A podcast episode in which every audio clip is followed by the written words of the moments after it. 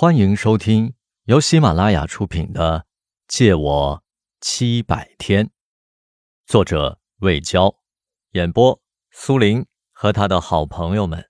欢迎您的订阅。第八集。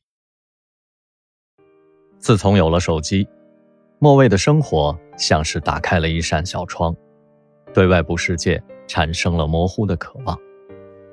他希望收到讯息。但从清晨等到日落，往往只有几个售楼和贷款广告的短信。他想跟以前的朋友联系，可除了乐队成员的电话，其他人的号码他都不记得了。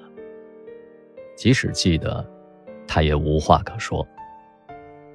山猫的世界已经向他关上了大门，而莫蔚的世界，他仍然无所适从。我到底是谁？人若连续思考几天这类的问题，就会发疯。而莫蔚时时刻刻都在质疑自己的身份，异己感常使他陷入不安和迷茫。有时他想，自己仍是山猫，想他所想，爱他所爱，应争取他所喜欢的生活方式。但外形和社会关系却不断的扭曲着他，迫使他返回莫蔚应有的轨迹。不过，还是得承认啊，分裂的生命状态也胜过死亡。他至少能感受到自己的存在。有个电话早该打了，可他拖了又拖，说不清是恐惧还是担忧。自从出事以后，还没有跟山猫的亲爸亲妈联系过呢。他知道，他们一定痛不欲生，但是他不想面对。也无法向他们解释这荒谬的现状，他甚至有种残忍的想法，干脆就此彻底消失，反正他们以为儿子死了。从前，日子过得很快，每天忙忙碌碌，总觉得时间不够用，好多事情来不及做，而现在的节奏很慢，就像进入了迟暮之年，无事可做，终日闷坐。临近春节，父母买来许多年货，忙着大扫除、贴窗花、挂灯笼、贴福字。屋里有了喜气，莫蔚感觉身体似乎轻松了些，头没那么疼了，能够站立的时间也略长了。他开始在屋里慢慢走动，还从网上找来一套复健体操的视频。他开始活动快要生锈的筋骨。父母十分欣喜。赶紧给他买来瑜伽垫和健身球。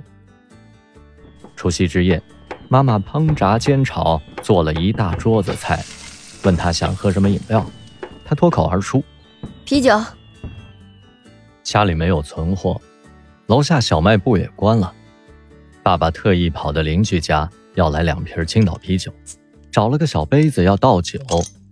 莫蔚拿起一瓶，熟练地咬掉盖子。一人一瓶，省事儿。你向来滴酒不沾的。莫蔚仰头痛饮，那不白活了。酒足饭饱之后，伴着噼啪作响的爆竹声，莫蔚跟爸妈窝在沙发上看春晚，嗑瓜子儿。这种情节可以追溯到山猫的童年。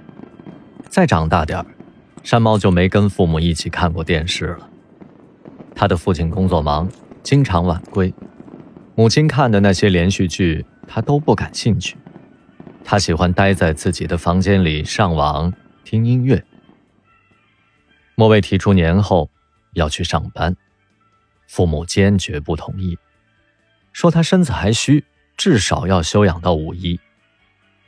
莫蔚担心自己被炒鱿鱼，妈妈说，会计是旱涝保收的专业，不愁找不到工作，大不了去私企。天哪，会计，这是山猫大学时最讨厌的科目，难道以后要以此为生啊？一个具有非凡潜力的策展人，将要沦为漏洞百出的蹩脚会计。想到这未来的日子，他悲观而又迷茫。本集播讲完毕，收藏、订阅不迷路，下集精彩继续。